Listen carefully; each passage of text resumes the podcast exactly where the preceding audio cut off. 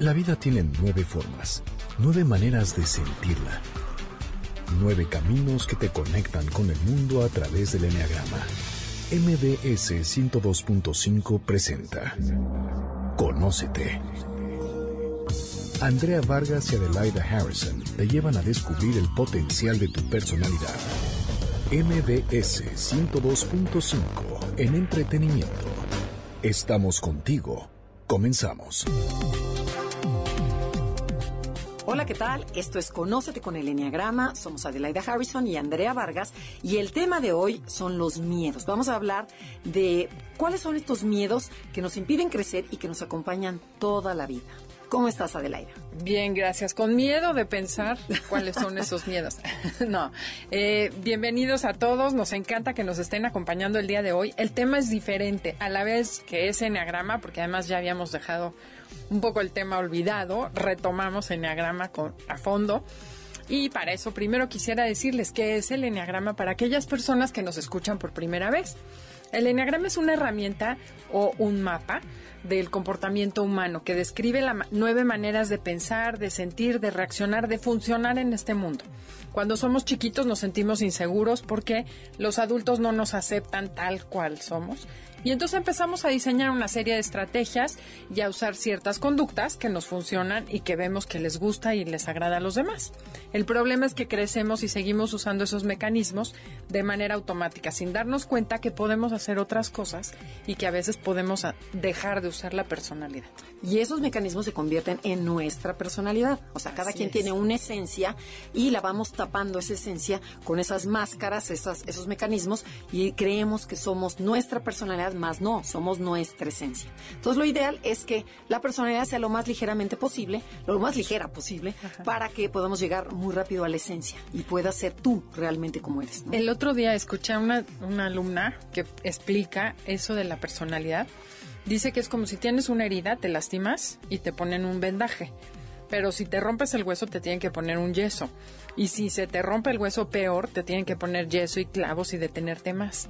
Y decía, la personalidad es eso, el vendaje que te pones de chiquito, pero si necesitas más fuerza, lo refuerzas con un yeso y si no, luego le pones clavos y varillas, a tal grado que ya no sabes qué hay adentro, el hueso ya ni se ve, ni se siente, ni sabes que existe. Entonces lo importante es usar nomás una, una bendita. Exacto, dejarlo y usarlo cuando lo necesites, que se vuelva curita. Ok, bueno, a ver Adelaide, regresando a los miedos, ¿tú crees que es malo tener miedo? Pues la verdad crecí con la idea de que si era malo, que tenías que ser valiente y que no podías ser malo, ni podías llorar, ni tener angustia. Entonces, sí es una creencia que obviamente ahorita ya estoy aprendiendo a cambiar. ¿Y tú crees que todo mundo tenemos miedos? Sí, desde luego. ¿Y que hay miedos como universales, que todo mundo los tiene? Sí. Sí, existenciales como miedo a la muerte, miedo al abandono, o sea, esos miedos, ¿no? De hecho, creo que el miedo a la muerte es lo que nos hace hacer miles de cosas. Exactamente. Pero lo importante es que no importa no tener miedo, lo importante es que no te domine el miedo, que no te sientas atrapado, que no te haga esclavo el miedo, que no te hagas adicto al miedo. O sea, al final del día el chiste es qué hago con ese miedo que estoy sintiendo. Exactamente. Si le ganas al, miedo, te adueñas de ti mismo y te liberas de esa adicción. Entonces, si relacionamos los miedos con el enneagrama, podemos observar que cada uno de nosotros tenemos un miedo en específico. O sea, ¿te acuerdas, no? Que eso te lo dominas. Sí. Entonces, si, si nos estás escuchando y no sabes qué tipo de personalidad tienes, a través de escuchar los miedos de cada una de las personalidades, probablemente te puedas descubrir tu tipo de personalidad. Ok, vamos a repasarlos. Va. A ver, el perfeccionista, la personalidad 1, que conocemos también como perfeccionista, tiene miedo, obviamente, a ser malo o a ser corrupto. Perfecto. Luego la personalidad 2, que es el ayudador, tiene miedo a que no lo quieran o que lo rechacen. La 3, que conocemos como el ejecutor o realizador, tiene miedo al fracaso o al ridículo. Luego la personalidad 4, que es el romántico o el creativo, tiene mucho miedo a que lo abandonen, a que no es valioso, a que tiene un tipo de deficiencia, o sea, se siente como diferente a los demás. Ok. El 5 es el que conocemos como el investigador o el observador, tiene miedo a que la gente lo invada y también a tocar sus emociones. Totalmente. La personalidad 6, que es el cuestionador, tiene miedo a que lo traicionen o a lo desconocido. El 7, conocido como el optimista, tiene miedo a tocar el dolor y el sufrimiento. ¿Ok? Y la personalidad 8, que es el protector, tiene miedo a que lo vean débil, a que no tenga poder, a que también lo traicionen.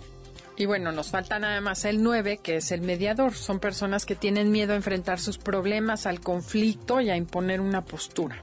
Sí, ¿no? O sea, te da, les da mucho miedo como que Decir. enfrentar, decir, hablar. Ese es el miedo básico que tienen. Y bueno, pero en esta ocasión nos vamos a ir más atrás, a un nivel más amplio, para que entiendan de dónde vienen estos miedos que acabamos de mencionar. Vamos a analizar una teoría de Roberto Pérez, un gran maestro argentino de Enneagrama, que acabamos de estar con él. Y en otra ocasión analizaremos a nuestros maestros americanos como Helen Palmer o Rizzo Hudson. Entonces, Para saber cuáles son esos miedos que nos acompañan toda la vida, necesitamos entender los tres centros de inteligencia que tenemos todos los seres humanos y que aquí lo hemos mencionado varias veces. ¿Se acuerdan que el Enneagrama propone que cada uno de nosotros tenemos tres centros de inteligencia? Tenemos la mente, tenemos el corazón y tenemos el cuerpo. Los tres son inteligentes. Es decir, la inteligencia mental, que son los pensamientos, la inteligencia emocional, que son los sentimientos, y la inteligencia visceral, que son las acciones. Y también hemos dicho que en el Enneagrama cada personalidad o cada grupo de personalidades filtran la vida a través de uno de esos tres centros principalmente. Entonces es el que más usamos. Los 8, 9 y 1 usamos mucho más la parte del cuerpo, percibimos desde el cuerpo. Cuando sucede algo decimos me late, no me late y somos de acción. Ok. Los emocionales son personas que filtran a través del corazón, de este centro emocional, y son gente que se fija mucho en las emociones, en qué estoy sintiendo y tienen problemas de imagen. Ok. Y luego nos faltan los mentales. No, bueno, y los mentales que vienen siendo el 5, 6 y 7, y básicamente son los tipos que tienen que trabajar con su mente para poder evolucionar y crecer. Y no necesariamente, por ejemplo, si dices, bueno, yo soy mental, no quiere decir que los otros centros no los tenga. Los tengo un poquito menos desarrollados. Uso más la cabeza, la filtro la vida por la cabeza, tomo decisiones por la mente. Y los emocionales son esas personas que todo es lindo, todo es, ay, todo, todo es sentimiento, todo es emoción, pero no quiere decir que no puedan actuar o que no puedan pensar. Entonces, y tienen que trabajar más con sus emociones. Y lo mismo con el primero que dijiste, que fue el visceral. Tienen que trabajar con su energía, o sea, aprender a controlar la energía o aprender a sacar la energía. Bueno, entonces vamos a hacer un resumen rapidísimo por aquellas personas que nos escuchan por primera vez. Dijimos que la hay tres inteligencias en el cuerpo, la mental, la visceral y la emocional. Entonces, dentro del grupo emocional, que conocemos como tríada emocional, vamos a tener la personalidad 2, la 3 y la 4, y son personas que tienen que trabajar con su imagen. Obviamente filtran como la emoción, como dijimos, pero comparten un miedo en común, es el miedo al rechazo. Exacto. A tre- Las tres personalidades tienen mucho miedo al rechazo y vamos a ir viendo una por una. Luego pasamos al centro mental, la gente que percibe la vida por la cabeza. Entonces aquí tenemos las personalidades 5, 6 y 7. O sea, van a ir 3, 3, 3, ¿ok? 5, 6 y 7. Estas personas tienen un miedo básico, comparten este miedo, tienen miedo a la realidad, Ok. ¿ok? Y siguen las viscerales. Las viscerales, que son 8, 9 y 1, son personas de acción, son los que filtran con el cuerpo, la vida la perciben a través del cuerpo, que dijimos es me late, no me late en las situaciones, siempre quiero actuar, y comparten el miedo a no poder, a no ser capaces. Sí, bueno, dices, capaces suena- de no poder hacer las cosas. Exacto, y suena raro, ¿no? Que dices, ¿cómo no va a poder un 8? Pero ahorita lo vamos a ver, ¿Sabes ¿no? por qué creo? Porque estas personales son territoriales, son de marcar límites y de controlar el territorio. Y entonces eso es muy instintivo. El no poder controlar mi territorio es lo que me preocupa. Ok. Espero que así quede más claro lo de los miedos. Entonces, algo que les queremos recordar es que los miedos son los que nos impiden nuestro crecimiento y a medida que yo trabajo mi miedo, puedo crecer.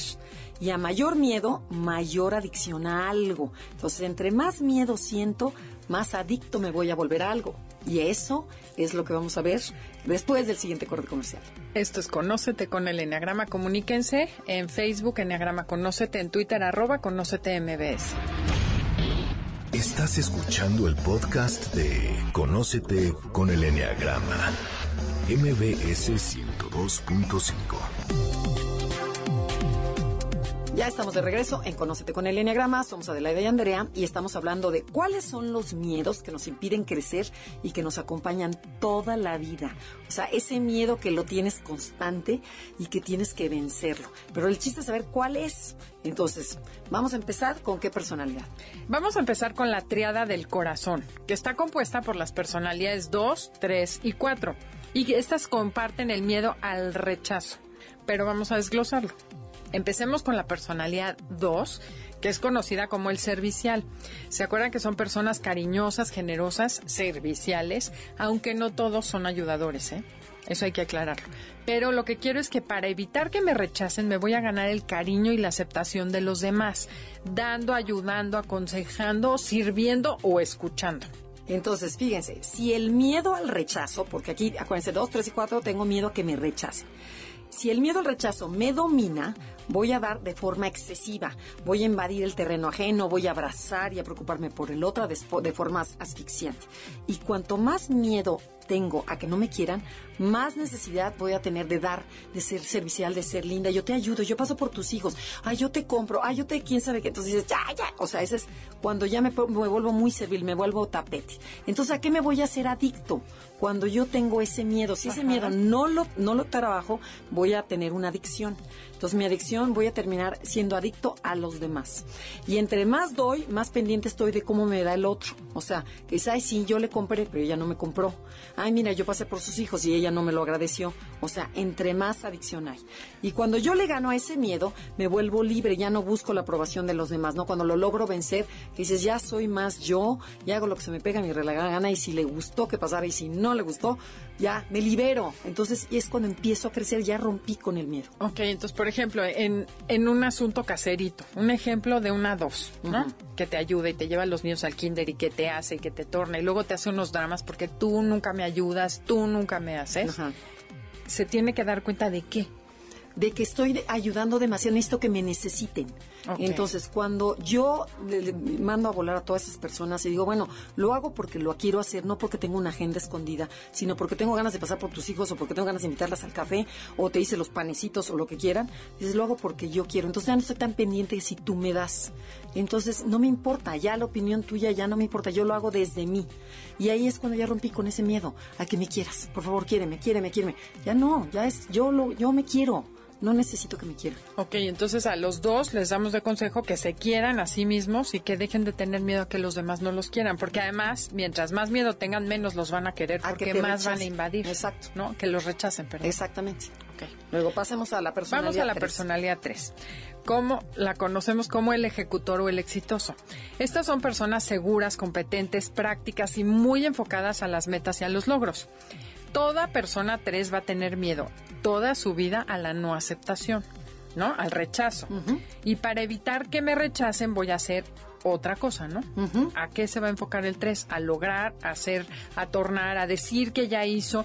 Se vuelven una máquina de producción de trabajo, de logros y me preocupa mucho que me vean, que me reconozcan, porque de esa manera siento que me están aceptando y siento que me quieren. Exactamente. Si tú, es lo mismo, dice, si tú me reconoces es porque me quieres. Igual que el 2, si tú me necesitas es porque me quieres. Si no me necesitas, no me quieres. En el mundo chiquito interno. En el mundo mundo interno del 3, el rechazo es que tú no me aplaudas. Si tú no me aplaudes, me estás rechazando. Ok. Entonces hay que tener mucho ojo. Si el miedo al rechazo me gana, me domina, más necesidad de aprobación voy a tener y voy a terminar siendo adicto a qué creen al éxito. Necesito tener éxito, porque si no tengo éxito, no me vas a probar. Entonces, para mí, eso es como tache, wrong. Entonces, estoy todo el tiempo trabajando, poniéndome guapa, o sea, metiéndole muchísima energía a mi cuerpo, a, estudiar, a hacer, a, tornar, para que yo te tengo que impresionar. Yo tengo que decir, por favor, Adelaida, veme, cree en mí, o sea, para que digas, wow, sí, sí, sí es. Si no logro eso, eso es fracaso. Entonces, me siento, o sea, me siento muy mal. Entonces necesito tener éxito. Entonces, entre más me preocupa tu rechazo, más voy a lograr eso. Pero si, si logro dominar ese rechazo, ¿qué me pasa? Pues te vas al... Ahora vas sí al que te aceptas tú y entonces sí te vuelves exitoso. Exactamente. Eres genuino y, y logras aquello que te propones sin estar dándole gusto al otro, si no te das gusto tú. Exactamente. Y por ejemplo, lo que vemos es que muchas veces a los hijos, este, nosotros, los papás, somos los que los convertimos en números tres. Por ejemplo, le decimos, ¿cómo te fue? ¿Ganaste? Este, ¿quién ganó? Eh, ¿qué, ¿Cuánto sacaste de calificación? ¿Qué lugar sacaste? ¿Qué su lugar sacaste? Entonces estamos haciendo como un tres en chiquito. Entonces lo importante es preguntarle a los hijos, oye, ¿lo disfrutaste? ¿Qué aprendiste? ¿Hiciste tu mejor esfuerzo? O sea, enfocarnos por otra manera, no, Sobre no todo- el ganar, ganar, ganar, ganar. El que aprendiste es básico, ¿no? ¿Qué, que- provecho sacaste de esto? Sí, lo disfrutaste. ¿Cómo estuvo el proceso? Ok. ¿Ok? Hay que tener cuidado porque sí que nosotros somos los primeros que vamos haciendo al Sí. niñito. Sí, sí, Así. sí, totalmente. Bueno, vamos con la otra personalidad, con la 4, que conocemos como el creativo. Son personas románticas, originales, muy sensibles, profundas y muy intuitivas. Estas personas cuatro se ganan la aprobación y el cariño de los demás creando, haciendo cosas. Bueno, creando más bien, imágenes, fantasías. Eh, son las que necesitan que los validen los, los demás. Esa valoración la conquista el 4 haciendo cosas distintas y originales, siendo diferente. Esperan que la gente se sorprenda y llaman la atención por su manera diferente y única de pensar, de vestir, de actuar. Eh, lo pueden hacer también haciendo cosas artísticas o creando belleza o acciones aplaudibles. Sí, o y también al contrario, ¿eh? O también puede llamar la atención de otra forma muy exótica o siendo rebelde, poniéndome tatuajes, eh, ¿cómo se dice? Piercing. Piercing. Piercing, este, vistiéndome de forma exuberante. A lo mejor me pongo el pelo morado, me lo tiño de anaranjado, las uñas negras. Y aquí el problema del 4 es que el 4 confunde, él quiere que lo valoren.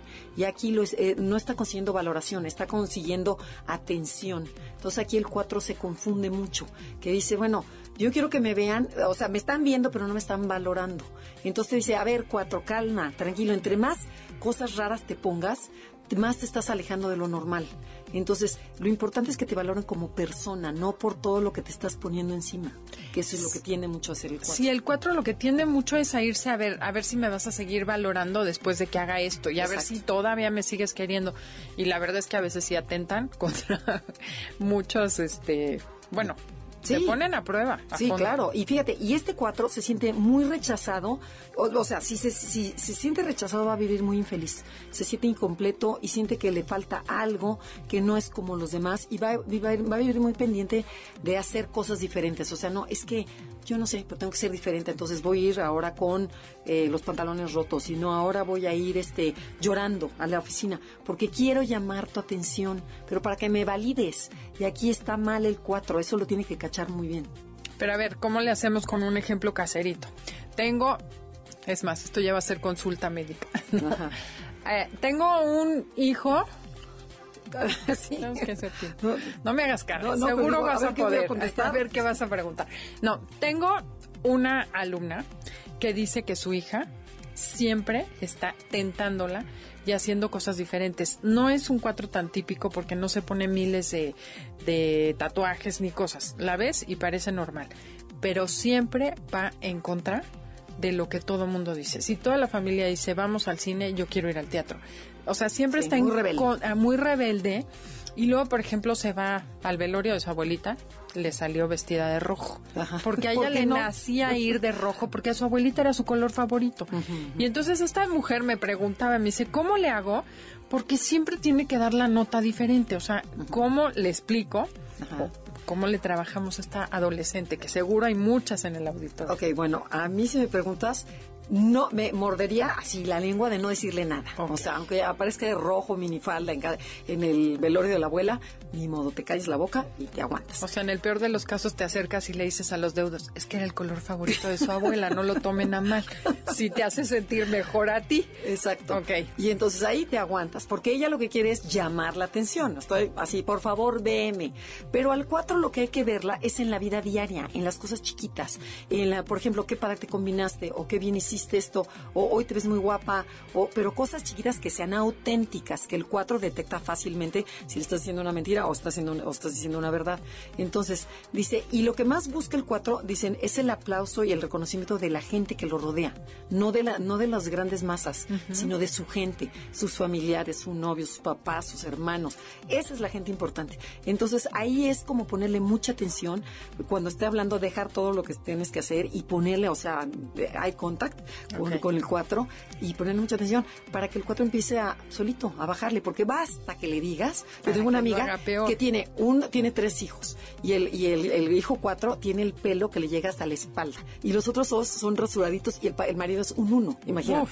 Entonces el marido uno, bueno, odia que el niño tenga los pelos este largos. Entonces te dice, entre más le dicen, pues más se va, más se lo va a dejar largo. Ahora ya trae cola de caballo. Entonces, este, el chiste es no decirle nada y tratarlo por otro lado, con cariño, con llegarles por otra parte. Ok, ¿La contesté o regular? Sí, no, sí, sí, fue buena idea. Además, eso ahorita me vino a la mente lo de que hablamos hace poco con Jesse, de lo que te choca, te checa, que son esas, esas actitudes que te detonan a ti. ¿No? Porque muchas veces el 4 lo que busca es que seas auténtico. Y nosotros decimos, ay, sí, te amo, te amo, pero no se te ocurra ir vestido hacia el funeral porque a mí me molesta. Claro. Y en vez de decirlo, dices, ay, ¿cómo vas a ir así vestido? o sea, decir, así vas Ser auténtico tú, ¿no? Primero y después ya. Y así te quiero. Ok. si lo logras. Entonces, ah, bueno, pero ¿y a qué se va a ser adicto?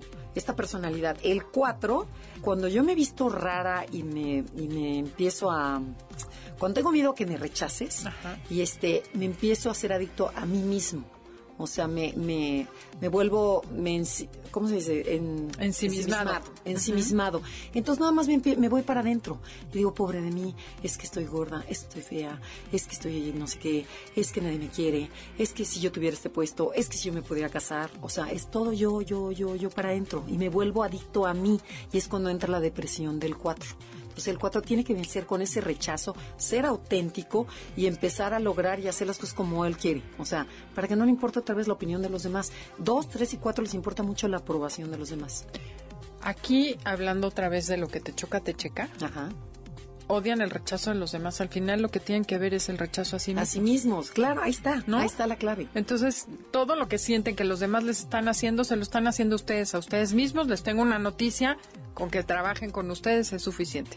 Bueno, y antes de irnos a un corte comercial, les quiero comentar que vamos por primera vez a Argentina a dar un taller intensivo de dos días de relaciones de pareja.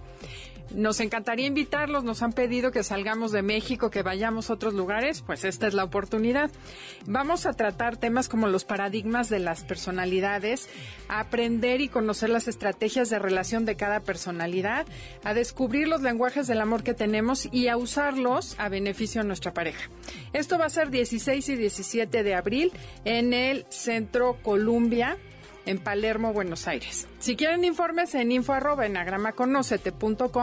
o al teléfono 11 40 97 44 con Cecilia Zanoni.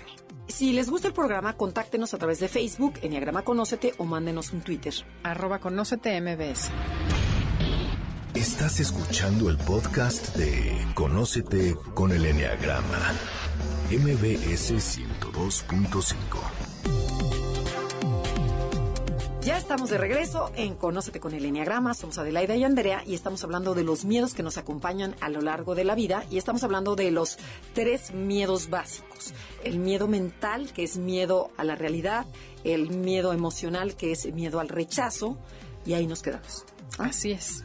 Entonces, y nos escribió María para decirnos que ella es tres y les leo textual. Tengo dos trabajos, todo el día ando en la calle hasta los fines de semana siento que mi hija se siente abandonada y va muy mal en la escuela. Tengo miedo de que sea una persona fracasada. ¿Cómo la puedo ayudar? Oye, bueno, está diciendo que es tres y, la hija es cuatro. No sé, yo supongo que escuchó el cuatro y se sintió. Ah, ah sí, aquí. Y su hija es cuatro. Bueno, lo primero es a ver, el tres, lo primero que tiene que hacer es parar, hacerle caso a su hija, lo que dijimos. El cuatro es emoción. Entonces tienes que hacerle caso a tu hija. O sea, vela, obsérvala, valídala, quiérela y este para que le subas la autoestima. Es- esos pequeños logros hacen que la autoestima se Bueno, se y el subir. abandono es un tema muy importante. Porque Pero además la está abandonando realmente. Dice, Sí. es salgo todo el día afuera. Nunca la veo. Hasta los fines de semana dices, bueno, hello, ¿no? O sea, es algo que considerar, ¿no? Porque a lo mejor hay maneras, tienes que irte, hay maneras de hacerle ver que estás presente, un mensajito, un logo, o sea, tú proponte a buscar una manera que ella se sienta querida. Hay un, una- un tip que me gustó, decía que un señor se iba a trabajar muy temprano porque era velador y tenía que llegar muy temprano. Y entonces que su hijo le decía, papá, es que tú llegas tarde, te veo, yo ya estoy dormido y te vas temprano y me despierto y ya no estás. Ay, y entonces él le dijo, te voy a hacer un nudo en la sábana todos los días. Y entonces, por lo menos el niño cuando se despertaba veía que había un nudo en la sábana y decía, mi papá me vino a dar un beso. Entonces, cada vez que, que se despertaba el niño veía que su papá le había hecho un nudo en la sábana y sabía que ahí había estado. Pues bueno, son maneras de hacerte presente. Obviamente entendemos que hay quien trabaja mucho, que tienes que estar todo el día afuera. Pero hay muchas maneras de que estés presente y para el 4, eso, por ejemplo, ese detalle sería wow, ¿no? Ay, no, Decir, bueno, padrísimo. pensé en ti. Sí, no, bueno, qué bonito. Sí, sí, está, está tocador. Vamos, exacto. Vamos con el 5, ¿qué te parece? Que es todo lo contrario al 4. Pero vamos con la, pero Ah, tenemos que ir a la empezar con el bloque. Perdón, ya estoy corriendo de la emoción. Empecemos con el centro mental, que aquí están las personalidades 5, 6 y 7. El miedo que tienen en común y el que los persigue toda la vida es el miedo a la realidad, como ya dijimos. Y entre más crece ese miedo a la realidad, más seguridad van a necesitar. Ahora sí, vamos con el 5. Bueno, el tipo 5 lo conocemos como el investigador o el observador porque son personas calladas, observadoras, analíticas y muy solitarias. Para estas personas 5, la realidad es problemática. Cuando el 5 sale a la realidad, se da cuenta que todo mundo se queja, es complicado, habla de sentimientos tontos, la gente no entiende, a la gente no le da el cerebro, o sea, los, o sea, los consideran como, esta gente no, no piensa, te invade, te demanda y se vuelven dependientes de ti. Por eso el 5 prefiere aislarse, observar y no participar. Aquí es cuando el 5 se mete a su propio mundo, a su cueva, para encontrar, ¿qué creen? Seguridad. O sea, cuando yo llego a mi cueva, a mi casa, a mi espacio, a mi bochito, digo, ¡fiu! Ya llegué. Ahí es donde siento seguridad. Entonces podemos decir que entre más miedo a la realidad tiene un 5, más adicto es a la soledad. Ojo, puede ser miedo a una realidad afectiva y en vez de atreverme a tocar el amor, huyo de eso. Y también me vuelvo este huraño. ¿no? Sí, sí, ¿cuántos cinco has oído que están muy enamorados y de repente se desaparecen? Y es porque les entra terror este, a, a la realidad, que dice, esta mujer me va a pedir demasiado, vamos a tener hijos, y yo, ay, no, no, no, qué miedo, qué miedo. Y Mejor adiós. Ajá, mejor adiós. Pero si no le tengo miedo a esa realidad, me meto al mundo y transformo a esa bola de burros y trato de cambiar la realidad aportando mi conocimiento y mi sabiduría. Dejas de ser espectador y empiezas a ser protagonista. Ahorita me acordé de un caso de un señor que era eh, vendían, no sé si máquinas o bombas, alguna cosa así. Y estaba el 5 y había otros vendedores. Pero como era muy, muy sabio, el señor sabía mucho de eso, todos los vendedores llegaban y le decían, a ver, fulanito, ayúdame a hacer esta presentación, explícame cómo funciona esta bomba. Hasta que un día el 5, harto de que llegaran a pedirle información, fue con el jefe y le dijo, le voy a dar un curso y de capacitación a todos los empleados. Y entonces salió de su zona de confort y enseñó a todos a Claro. manejar las máquinas y les explicó todo lo que había que saber, obviamente para que no lo invadieran. Pero esa es la manera del 5 de manejar el miedo, ¿no? Como que dijo, me aguanto mi miedo, salgo, interactúo Claro, ese es un y cinco maduro. resuelvo. Ajá. Claro, fíjese, todos los cinco ven a la gente como tonta. Hay un, tengo un amigo cinco que dice que se mueran tontos. O sea, como que es que flojera explicarles. porque te da risa porque, así lo dio tu papá. ¿o qué? Mi papá, Y entonces- bueno, mi suegro decía que si, el, los tontos volaran, el cielo estaría oscuro.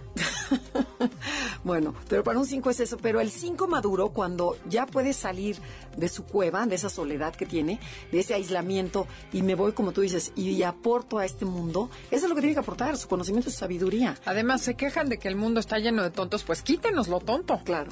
Y el, melo- y el mejor libro de la vida eh, para, para un este el mejor libro para un 5 es la vida misma. Entonces le invitamos a todos los 5 a que se atrevan a vivir, a que sientan, a que experimenten la vida, porque ahí es donde van a aprender, ahí estar el verdadero conocimiento y no tanto en los libros. Siempre hemos dicho que sabeduría viene de sabor, no de saber. Perfectamente. Bueno, vamos con el 6. Ok. El 6 es el que conocemos como el cuestionador. Son personas que comparten el miedo a la realidad, pero aparte estas personas van a tener miedo en sí. Son leales, responsables, cautelosas y escépticas. Para ellas, la realidad es peligrosa. Salir a la calle ya es un peligro. Quedarte en una casa es peligroso, porque tal y cual puede pasar. Antes no pasaban cosas, pero ¿qué tal ahora? Entonces siempre están preocupados y andan a la defensiva por todas las situaciones. Sí, La- claro. Es que, por ejemplo, puede temblar, te puede machucar, te puede, o sea, lo que es, puede Bueno, llover. Te o voy a contar un caso de ayer en la noche. Mi perro, el pobre, le pusieron esos collares. Es gigantesco, es un bernés. Y trae collar de esos especiales isabelinos para que no se rasque las orejas. Entonces, obviamente no puede tomar agua en su plato donde está en un rincón. Entonces, tuve que ponerlo y lo puse a la mitad de la cocina, arriba de otro banquito para que alcance su plato de agua. Baja mi hijo en la noche y me dice, mamá, esto está peligrosísimo. Si alguien baja a medianoche se va a tropezar y se va a romper la cara. Y entonces me hizo mover el plato y me dice, sí, ya sé, me agarró mi seis. Sí, Pero claro. bueno, ese es un seis. en sí, esas sí, a todo, a todo le vemos peligro. Entonces, y el 6 en donde va a encontrar mayor seguridad es en su familia, o en su pareja, o en su círculo de amigos. Y ahí es donde se siente seguro. Podemos decir que entre más miedo a la realidad tengo, más me cierro en mi grupo de pertenencia, en mi zona de confort, y siempre me justifico con mis obligaciones. Es que tengo que cuidar a mi marido, es que tengo que darles de comer a los niños, es que tengo que hacer esto, es que tengo que hacer lo otro, y no salgo de esa zona de confort. Y te lo juro que eso es muy cierto de los Ay, números eso, 6. eso sí no lo sabía. Ah, bueno, para que veas. A ver, siempre se más, algo. cuéntame más. Entonces, eh, ¿para qué meterme con otros problemas y con los míos ya me bastan? Es lo típico Con que los que me invento. Exacto, con los que yo me invento. Entonces termino siendo, ¿qué? ¿Adicto a qué? A esa familia, a esos amigos, a esa zona de confort. Entonces, ¿qué tiene que hacer el 6? Pues cuando logras vencer ese miedo a la realidad y entiendes que tu familia no es nada más los que están cercanos, sino la humanidad. Puedes salir al mundo con todo y entonces aportas a la gente, al mundo y convertirte en parte importante de la familia humana, no nada más de, de tu familia, Claro. un núcleo cercano. Claro, te lo juro, para todos los números 6, salgan, rompan ese, esa zona de confort. Les habla la voz de la La experiencia. voz de la experiencia, te lo juro, a mí me daba terror. Ajá. O sea, y desde que me fui a tomar el primer curso de Enneagrama, que me fui sola a San Francisco, y es que dices, no, qué miedo, qué miedo. Dijo, bueno, de veras, gracias a Dios que me salí de mi zona de confort. Salte y puedes dar y aprender y ver que hay otro mundo. O sea, hay muchos mundos en Claro, y donde se puedes expande ayudar. muchísimo tu, tu realidad, ¿no? Totalmente se abre la realidad, le, le rompes el miedo a la realidad. O sea, que no es tan miedo, que no es tan peligrosa como, como creemos que es. Además ya están preparados porque ya pensaron todo y ya lo previeron todo, entonces no les va a pasar nada que no hayan pensado. Desprevenidos no los agarra el mundo, ¿no? Totalmente. Muy bien. Bueno, ¿qué tal que vamos con la personalidad 7, conocida como el optimista? Comparten el miedo a la realidad también.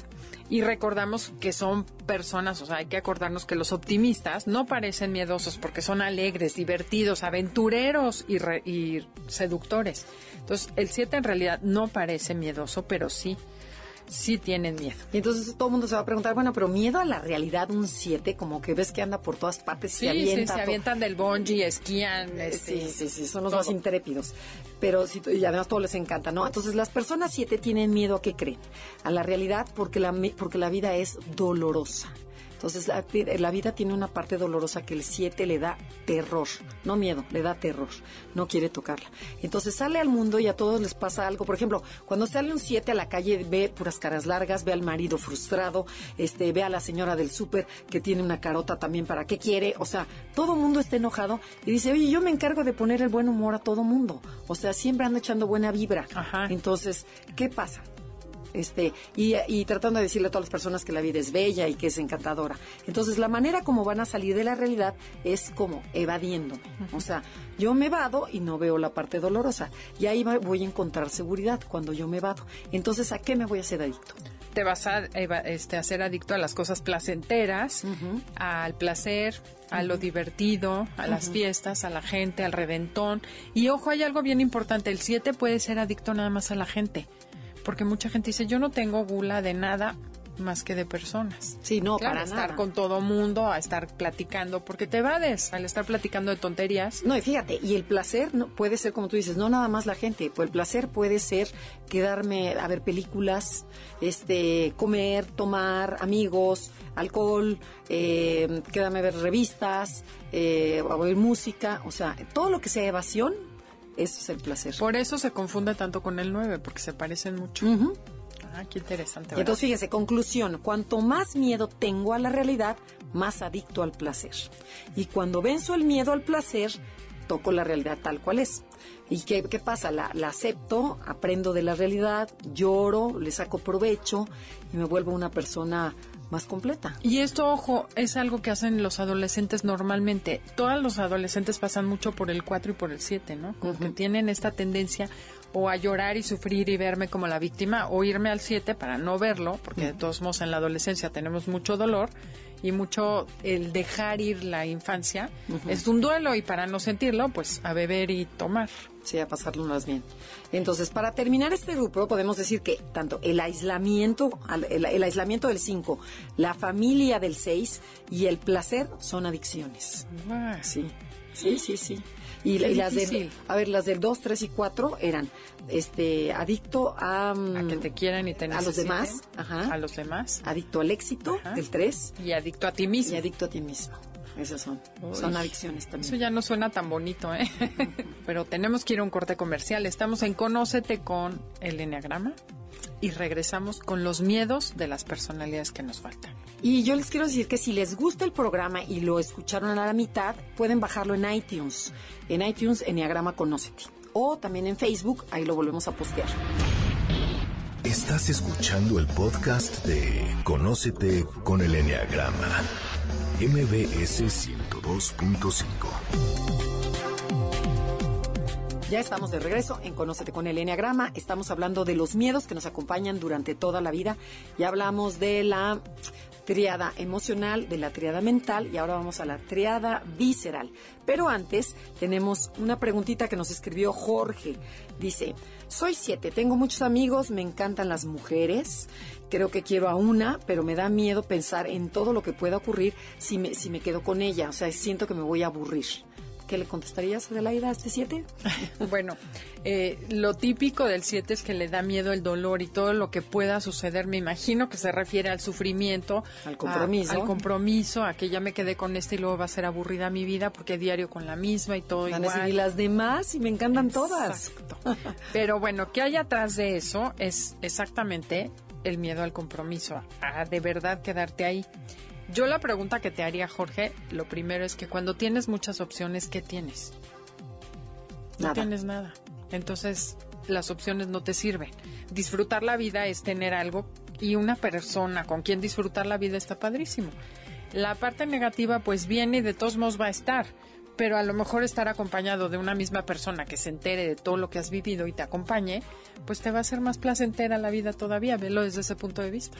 Claro, es más como una gula mental lo que tienen ellos, no es una imaginación de que me voy a quedar solo. Sí, va Pero- a ser horrible y ya pero- hay cosas mejores esperando. Claro, pero ya el escoger a una y dedicarle el tiempo y compromiso y cariño, probablemente tienes, tienen más probabilidad de que te vaya mejor, ¿no? Claro, sí, tampoco se hace exagerado, que tenemos una alumna que nos cuenta que su marido le lleva siete y ella es cuatro. Y llevaba serenata al hospital, o sea, para que fuera divertida su Ay, vida. no. Entonces se quejaba y decía, pero dame chance. O llegó al hospi- a su casa con el segundo bebé, un niño, y dice que la recibió con cóctel, o sea, tenía a todos los amigos esperando al bebé la llegada a su casa. O sea, también hay que Sí, no, también. medirse, ¿no? Sí, Pero sí, bueno, sí. sí, efectivamente, no es fiesta constante, pero puede ser padrísima tu vida desde ese lugar. Oye, yo ahorita también te cuento. Tengo un, ami- un amigo siete, bueno, no un amigo, un, un americano que contó que este, este, que puso una alberca de esas de plástico adentro del cuarto del niño, pero de las grandotas, que la rellenó de agua para No. que, para que sus hijos jugaran, que porque hacía frío afuera. La mamá, bueno, casi infarta porque era dentro de la recámara. Ay, no. Entonces, este, dice, solo un siete se le ocurren esas, esas cosas. Bueno, son muy divertidos, pero les falta esa parte. Sí, ok, sí. entonces, bueno, continuemos, ¿no? Porque si no, Sí, siempre, nos, siempre nos regaña que los decimos rapidísimo los últimos. Y otra vez al pobre 9 le toca hasta el final. Exactamente. Bueno, eh, el tercer centro que nos falta es el visceral, que está compuesto por las personalidades 8, 9 y 1. Y estas comparten el miedo a no poder. Dijimos que son territoriales, quieren tener como el control de su territorio y entonces no poder controlar o cuidar su territorio es algo que les va a importar a las tres. Frente a este miedo, las tres personalidades necesitan sentirse fuertes y entre más miedo sientan, que no pueden, más tienen que demostrar que son fuertes, o sea, esa fuerza. Exactamente. Entonces vamos con la personalidad 1, conocida como el perfeccionista. Las personas 1 son, ¿se acuerdan que son ordenadas, estructuradas, honestas, exigentes, detallistas, tienen todo por colores? O sea, ya saben cómo son, son perfectas. Entonces, cuando la persona 1 tiene todo bajo control, se siente fuerte y segura. Y cuanto más débil se siente, más va a tratar de controlar. O sea, cuando yo no estoy tan segura, voy a tratar de controlar más.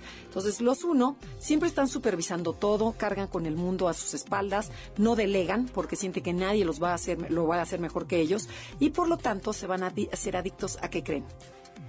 Al control. ¿Ok? Y aquí es- por eso que se confunden de repente con el 8, Ujú. ¿no? Porque... O sea, eh, pero co- ¿cómo por el control. controla? ¿Cómo es este control? Para que, el- o sea, no es el control nada más porque sí, porque quiero que hagas lo que yo digo. Ajá. Por Sí. ejemplo, pon tú, aquí tenemos un ejemplo. La típica mamá uno que le dice a su hijo en la noche, ¿ya tienes la mochila lista? ¿El uniforme? ¿La lonchera? ¿Los zapatos? ¿Hiciste la tarea? Entonces el hijo dice, ya, cállate mamá, ya no me digas, yo puedo. "Eh, Es que te lo digo porque si no me voy a sentir culpable, mijito. Es que yo tengo que ser responsable. La mamá carga con todos. Y al marido, oye, ya tienes listo esto. Y, al- y a la muchacha, ya tienes listo. O sea, quieren controlar todo.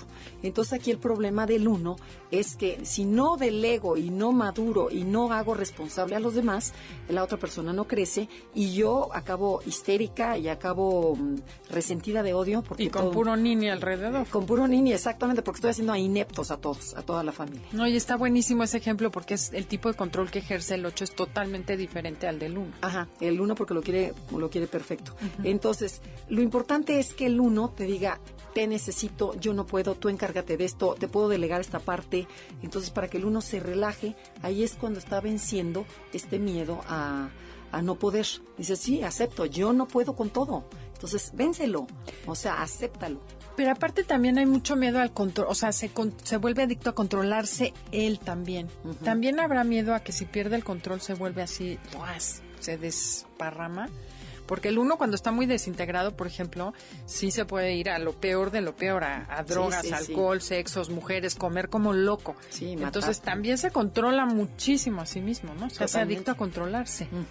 Entonces también hay que trabajar esa parte de decir, a ver, bueno, no me voy a controlar tanto y, y trabajar el control hacia afuera y hacia adentro. Totalmente de acuerdo. Ok. Bueno, vamos con el 8. O sea, de veras pusiste el 9 hasta el final. no, vamos. Es el que conocemos el 8 como el protector, que también comparte el miedo de la triada de no poder. Estas personas son directas, asertivas, fuertes, les gusta mandar y obviamente tener el control de su territorio. Cuando un 8 tiene miedo a no poder, es cuando necesita demostrar su fuerza, siendo autoritario y agresivo. Y tiene que demostrar que tiene el poder absoluto y las cosas se hacen a su manera. Tiene que dominar a todos. Su energía sale como un volcán y arrasa con quien esté ahí. Y ahí es donde pueden lastimar, herir, golpear incluso, ¿no? Eh, podemos verlo cuando un papá o una mamá le pega a sus hijos automáticamente y ahí es cuando pierden autoridad, al contrario de lo que ellos quieren ganar. Y lo mismo pasa cuando, por ejemplo, cuando ves un perro que ladra muchísimo, es porque tiene miedo. Entonces, perros que dicen, sí, sí, sí, entre más ladra, más miedo tiene. Y entre más grita el 8, más miedo tiene. O sea, estamos desenmascarando a todo el mundo. Sí, sí, Y sí. al 8 dominante acabas de terminarlo. Y luego fíjate, cuando un 8 es dominado por su miedo, o sea, cuando el miedo ya le gana, termina siendo adicto al poder y se vuelve un patán, o sea, un verdadero patán. ¿no? Ajá. Sí. Un Chávez cualquiera.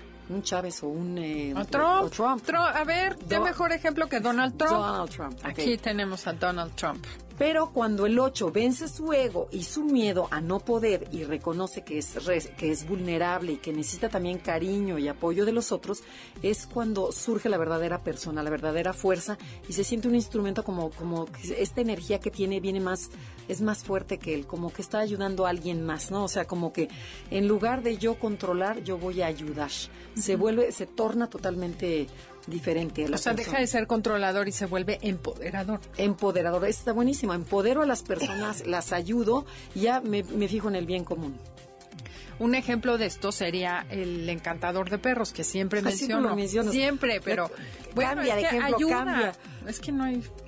Bueno, A ver, ochos, comuníquense los que son sanos y denme más ejemplos, por favor. Sí, sí, sí. El otro día vi la- El secreto de las abejas, en donde sale esta, eh, esta persona de afroamericana, que es la grandota, que es este... Bueno, que es la...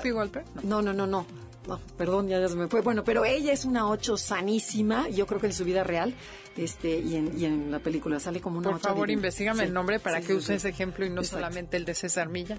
Entonces, fíjense, cuando un 8 está sano, el 8 no necesita gritar. El 8, desde, desde su silencio, desde su autoridad, puede gobernar y puede, sin palabras, sin gritos, sin nada más, su sola presencia hace Por que su energía corporal. Sí, y además puede hablar las cosas tranquilamente, decir, esto no me parece, esto y esto, y todo el mundo se le cuadra.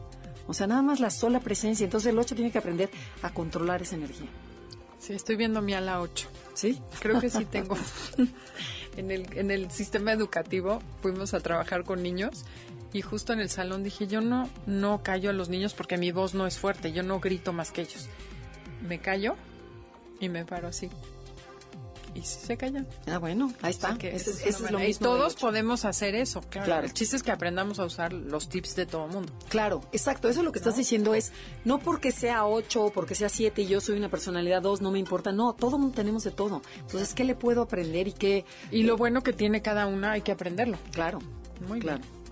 Lle- Llegamos con el 9, perdón, llegamos con el 9, lo logramos. Este, Andrea, ¿cuál es el mediador?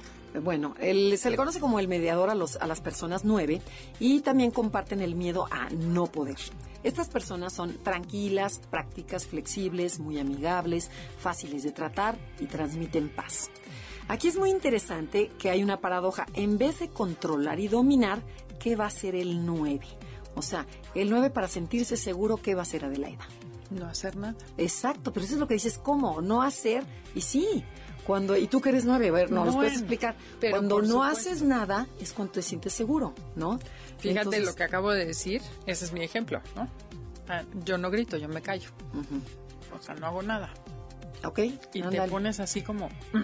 sí, pero aquí estás hablando de un nueve sano con esa a la ocho, porque aquí el nueve, por ejemplo, te dice, el que no hace nada, no le pasa nada.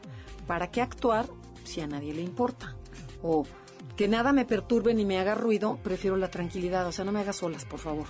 O para qué sufrir pues, este, por los, con los problemas, es mejor darles tiempo para que se resuelvan solos, o sea, Sí. sí, como aquí es el 9 pacífico, el, el 9 que se queda paralizado, el que no se, el estático, ¿no? Es que yo creo que controlas así, a través de no dejarte controlar.